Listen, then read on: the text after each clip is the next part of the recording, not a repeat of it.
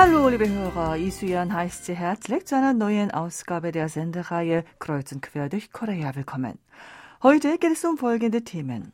Als Folge des Ukraine-Krieges sind die Energiepreise gestiegen, sodass in den letzten acht Monaten die Heizkosten für die Haushalte um 38 Prozent gestiegen sind. Währenddessen ist das Realeinkommen der Arbeitnehmer im dritten Quartal um fünf Prozent zurückgegangen.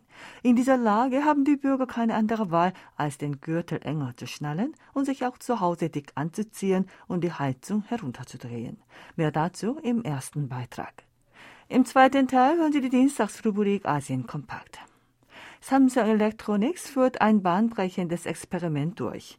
Der Elektronikriese will für Ausrüstungsingenieure an Halbleiterproduktionsstätten ein Wochenendarbeitssystem einführen, bei dem man lediglich von Freitags bis Sonntags arbeitet und an den restlichen vier Wochentagen frei hat. Näheres dazu im dritten Teil. Zum Schluss berichten wir darüber, dass 70 Prozent der Angestellten der Meinung sind, dass Liebesbeziehungen am Arbeitsplatz zwischen Vorgesetzten und Untergebenen verboten werden sollen.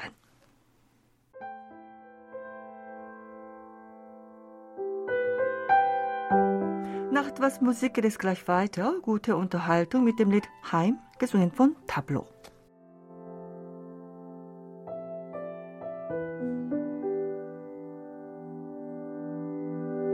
턱은 넘어서면 어지러워.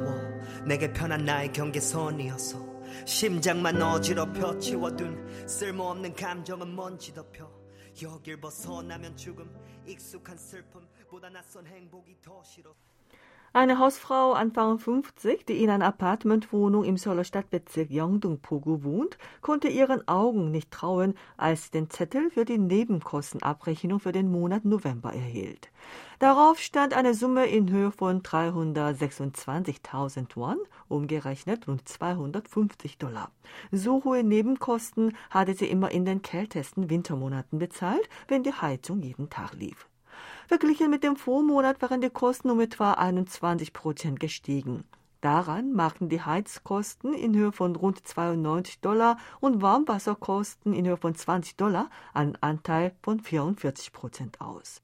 Verglichen mit dem Vormonat war die dafür verbrauchte Gasmenge aber nicht so stark gestiegen. Die hohe Summe ergab sich aufgrund der gestiegenen Gaspreise. Viele Koreaner haben gedacht, dass von der Energiekrise seit dem Ausbruch des Ukraine-Krieges eher Europa betroffen sein würde. Nun bekommen auch die koreanischen Bürger die Folgen deutlich zu spüren. Wegen des rasanten Anstiegs der Flüssigerdgaspreise steigt die finanzielle Belastung durch Heizkosten. Währenddessen geht das reelle Einkommen wegen der andauernden Inflation zurück. Laut der Korea District Heating Corporation gestern sind die Heizkosten für Haushalte zwischen März und November dieses Jahres um 37,8 Prozent nach oben geklettert. Zuletzt stiegen die Heizkosten im August 2019. Die diesjährige Steigerung der Heizkosten wird darauf zurückgeführt, dass die wegen des Krieges zwischen der Ukraine und Russland erschwerte Energieversorgung die internationalen Energiepreise nach oben getrieben hat. Von der drastischen Steigerung der Heizkosten stark betroffen sind einfache Bürger. Eine 29-jährige Angestellte in Seoul sagt, obwohl die monatlich verbrauchte Gasmenge niedriger ist als im vergangenen Jahr, seien die Heizkosten um über das Vierfache gestiegen. Wenn das Monatsgehalt mitsteigen würde, ließ es sich noch verkraften. Aber die Realität sieht völlig anders aus. Während fast alle Preise, die Heizkosten eingeschlossen, steigen, bleibt lediglich das Monatsgehalt auf demselben Niveau. Nach Daten des Statistikamtes ist das Realeinkommen der Arbeitnehmer im dritten und vierten Quartal des Jahres gegenüber demselben Vorjahreszeitraum um 5 Prozent geschrumpft. Denn das Nominaleinkommen ist lediglich um 0,5 Prozent gestiegen, während der Verbraucherpreisindex im selben Zeitraum um 5,9 Prozent gestiegen ist. Zudem treiben die gestiegenen Preise auch die Essenskosten nach oben. Die Preissteigerungsrate der von einfachen Bürgern häufig gegessenen sechs Gerichte, wie das Nudelgericht mit schwarzer Soße nach chinesischer Art Jajangmyeon, die heiße Nudelsuppe Kalguksu, die Instantnudel Ramion und die Setangrolle Kimbap, hat im vergangenen Monat die Marke von 10 Prozent überschritten. In dieser Lage haben einfache Bürger begonnen, jeweils auf ihre eigene Art Heizkosten zu sparen. Ein 32-jähriger Angestellter, der in einer Einzimmerwohnung wohnt, hat alle Fenster mit Luftpolsterfolie versehen, um die Zugluft zu stoppen. Er hat auch eine dicke Flauschhose und Flaschsocken gekauft. Eine 39-jährige Frau, die im Seouler Stadtbezirk Yeongdong-Pogu ein Speiselokal betreibt, hat Anfang dieses Monats für die Gasherde in ihrer Küche einen Gassparer gekauft. Damit will sie die fast verdoppelten Gaskosten etwas reduzieren.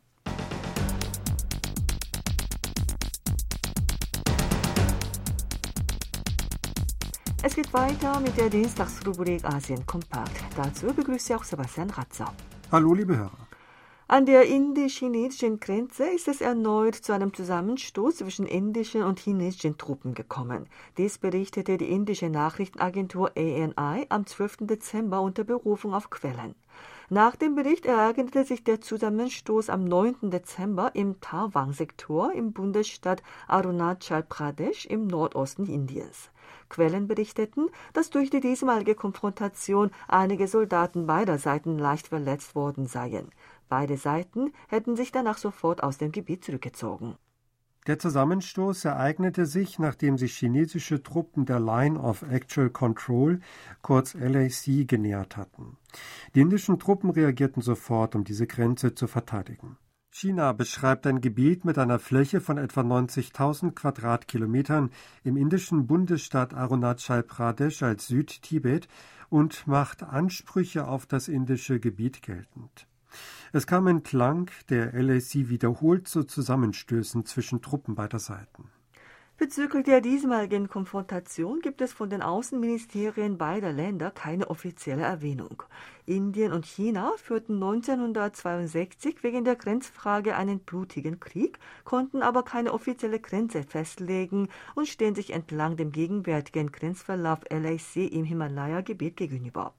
2017 gab es die längste Konfrontation, als sich die Truppen beider Seiten in Doklam, nahe dem Königreich Bhutan, 73 Tage lang bewaffnet gegenüberstanden. 2020 kam es zu mehreren handfesten Auseinandersetzungen zwischen beiden Seiten. Bei einem Gefecht im Kalwan-Tal im Juni 2020 wurden nach Schätzungen Dutzende von Soldaten auf beiden Seiten getötet. Auch danach gab es nach Berichten indischer Medien im Januar des vergangenen Jahres ein neues Scharmützel im Norden von Sikkim, bei dem Dutzende von Soldaten beider Seiten verletzt wurden. China dementierte aber damals diese Berichte. Beide Seiten gaben sich Mühe, durch mehrmalige militärische Gespräche ihren Grenzkonflikt zu deeskalieren. In dem Grenzgebiet scheint die Lage aber weiter angespannt zu bleiben. Das wichtigste Symbol der japanischen Grundschüler sind Rando-Seru genannte Schulranzen, die aus echtem Leder oder Kunstleder gefertigt und traditionell den Kindern zum ersten Schuljahr geschenkt werden. Das Wort Rando-Seru stammt vom holländischen Ransel, Ranzen. Diese Art Schultaschen gehören seit der Edo-Zeit vor mehr als 100 Jahren zur Grundausstattung der japanischen Grundschüler.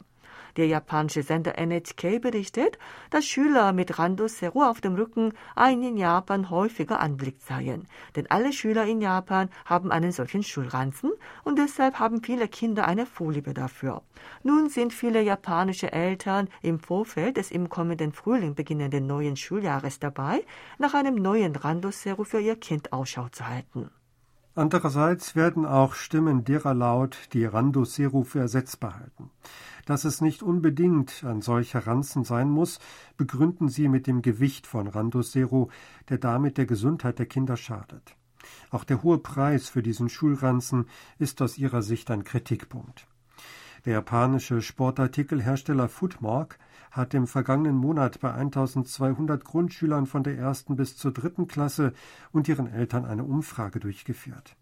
Danach antworteten 93,2 Prozent der Schüler, dass ihr Schulranzen zu schwer sei. Auch 89,5 Prozent der Eltern antworteten, dass ihre Kinder den Ranzen zu schwer finden. Das durchschnittliche Gewicht der Schulranzen Randosero, den die Schüler tragen, stieg von 3,97 Kilogramm im vergangenen Jahr dieses Jahr auf 4,28 Kilogramm. Wegen der Pandemie ist der Schulranzen schwerer geworden, weil die Kinder zu den Schulbüchern auch einen Tablet-PC sowie eine eigene Trinkwasserflasche und Schuhe für drinnen mit sich führen müssen. Jeder dritte Schüler, der seine Schultasche schwer findet, hat die Erfahrung gemacht, dass er deshalb nicht in die Schule gehen wollte. Eines von 3,5 Kindern antwortete, dass es auf dem Schul- und Heimweg wegen der Tasche Schmerzen an den Schultern oder am Rücken habe. Wegen dieses Randosero-Syndroms bringen immer mehr Freizeitbekleidungsunternehmen leichte Schultaschen auf den Markt. Dazu meinen einige, dass es bei den Schultaschen mehr Vielfalt geben müsse. Zudem steigen die Preise von Randosero Jahr für Jahr. Eine Untersuchung ergab, dass im vergangenen Jahr Eltern von Schulanfängern durchschnittlich 55.300 Yen, umgerechnet rund 383 Euro ausgaben, um einen Randosero zu kaufen. In den letzten 15 Jahren hat sich der Preis fast verdoppelt. Randosero der Premium-Klasse kosten fast 1500 Euro. Bei einer 36-jährigen Chinesin in Hangzhou in der Provinz Zhejiang im Osten Chinas wurde kürzlich ein akutes Nierenversagen festgestellt. Der Arzt sagte, dass sie gewöhnlich zweieinhalb Jahre warten müsse, bis sie eine Spenderniere bekommen kann.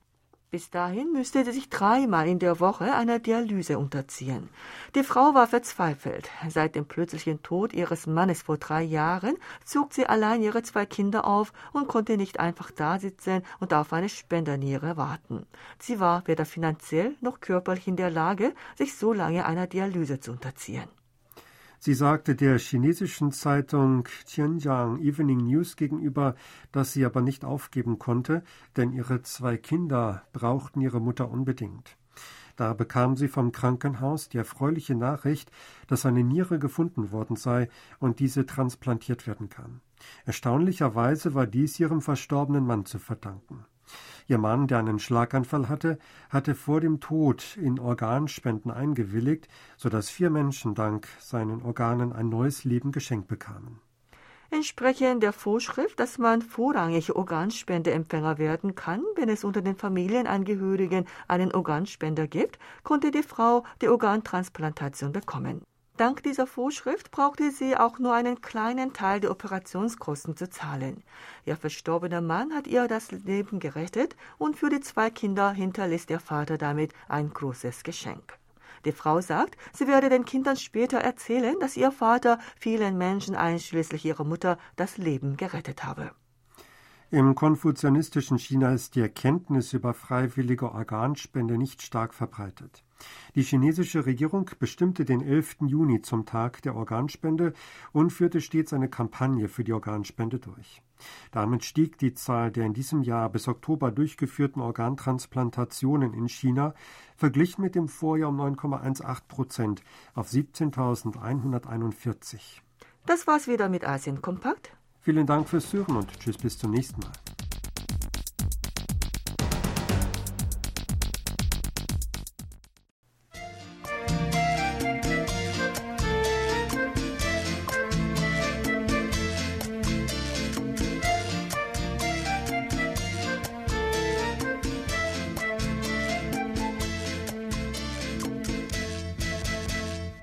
Samsung Electronics treibt für Ingenieure, die an Halbleiterproduktionsstätten tätig sind, die Einführung eines Wochenendarbeitssystems voran, bei dem die technischen Fachkräfte ausschließlich an den drei Wochenendtagen von Freitags bis Sonntags arbeiten. Wenn das neue Arbeitszeitsystem eingeführt wird, wird Samsung Electronics das erste südkoreanische Großunternehmen mit einer Drei-Tage-Woche sein. Die Halbleitersparte von Samsung Electronics mit dem offiziellen Spartennamen DS, Device Solutions, teilte kürzlich mit, dass sie bei den Mitarbeitern im Bereich Halbleiterausrüstung probeweise ein Wochenendarbeitssystem einführen will. Um die Meinungen der Ingenieure dazu zu erfahren, führt sie derzeit auch eine Umfrage durch. Bei der vom Unternehmen überprüften Drei-Tage-Woche werden die in Frage kommenden Mitarbeiter an den gesetzlichen Feiertagen und an den Wochenenden von Freitags bis Sonntags jeden Tag zwölf Stunden arbeiten und an den restlichen Tagen unter der Woche frei haben. Das Unternehmen kann auch eine Vier-Tage-Woche einführen, bei der die Angestellten von Freitags bis Montags arbeiten und von Dienstags bis Donnerstags frei haben. Bei der Vier-Tage-Woche wird die tägliche Arbeitszeit dann etwas kürzer ausfallen. Über die Details des Arbeitssystems wird nach dem Probebetrieb entschieden. Soweit bekannt wird in einigen Abteilungen im Werk in Pyeongtaek in der Provinz Gyeonggi bei Bewerbern probeweise das Wochenendarbeitssystem getestet. Die für das Arbeitssystem in Frage kommenden technischen Kräfte im Bereich Ausrüstung sind für die Instandhaltung und den Umbau der Halbleiterproduktionsausrüstung zuständig.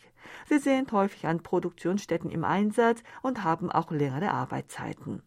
Ein dreitägiges Wochenendarbeitssystem wird von Samsung Electronics erstmals vorangetrieben. Bisher bestand das Unternehmen auf der Grundlage eines flexiblen Arbeitszeitsystems auf der Fünf-Tage-Woche.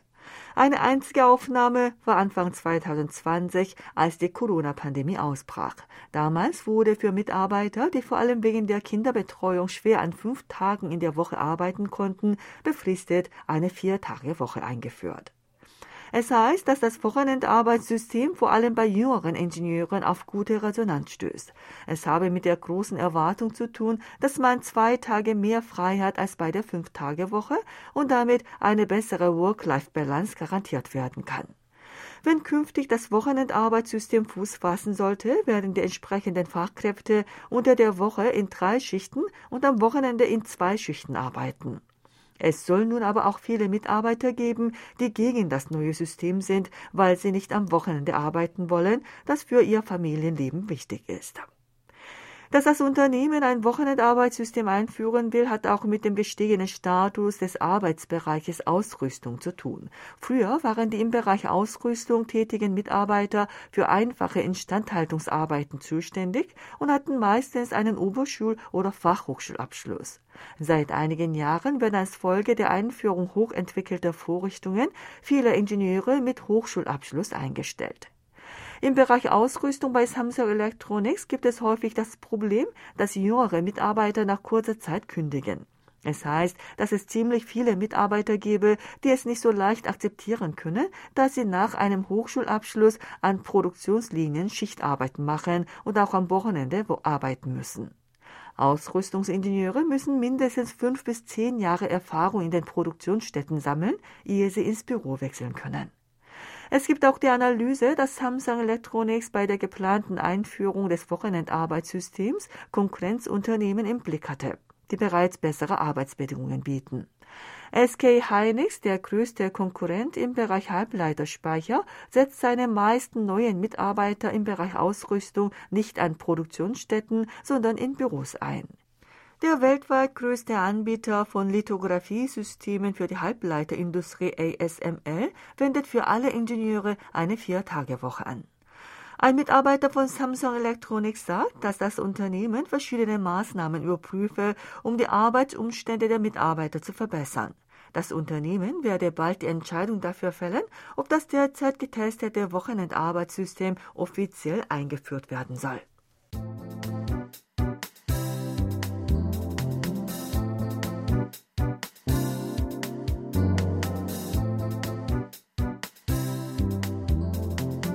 Eine Untersuchung hat ergeben, dass sieben von zehn südkoreanischen Angestellten der Meinung sind, dass durch arbeitsrechtliche Vorgaben eine Liebesbeziehung zwischen Vorgesetzten und Untergebenen verboten werden soll.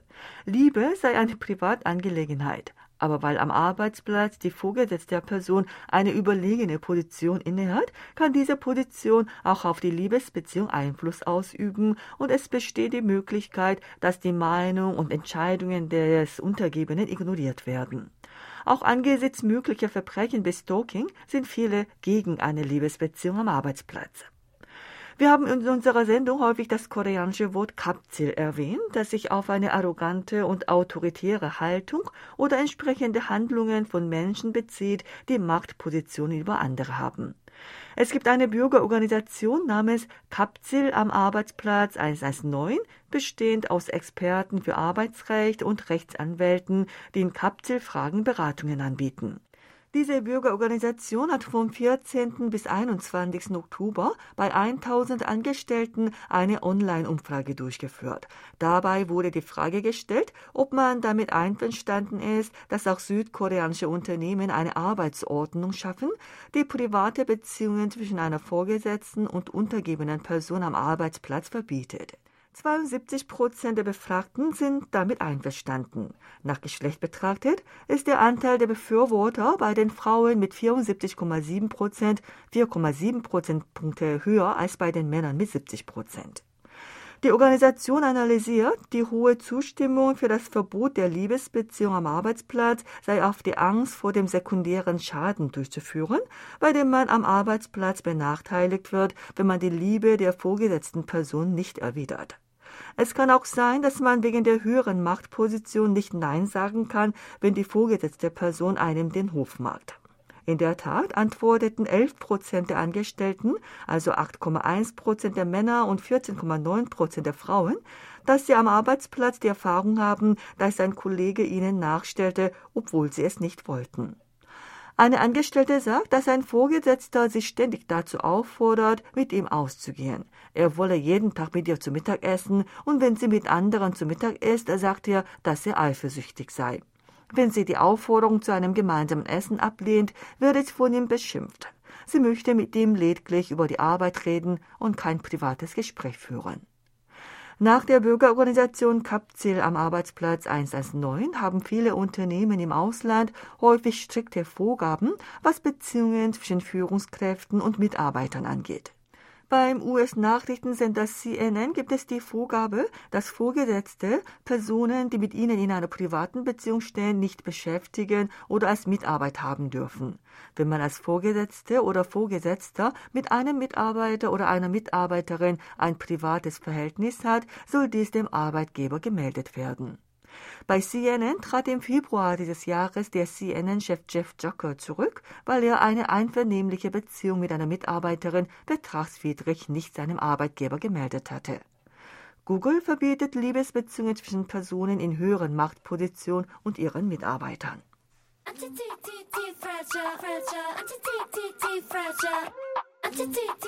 Mit dem Lied Anti-Fragile, gesungen von Liz Seraphim, schließen wir die heutige Ausgabe von Kreuz und Quer durch Korea. Vielen Dank fürs Zuhören und tschüss bis Donnerstag.